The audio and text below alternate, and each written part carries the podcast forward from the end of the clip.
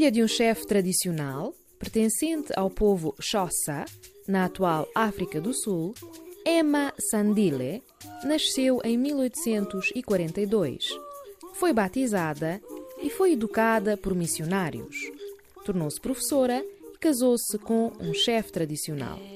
Emma Sandile ficou conhecida por ter sido a primeira pessoa do povo Xhosa a dominar a escrita, tendo parte da sua correspondência sido preservada.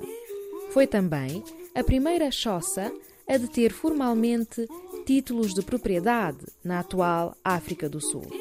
Faleceu em 1892.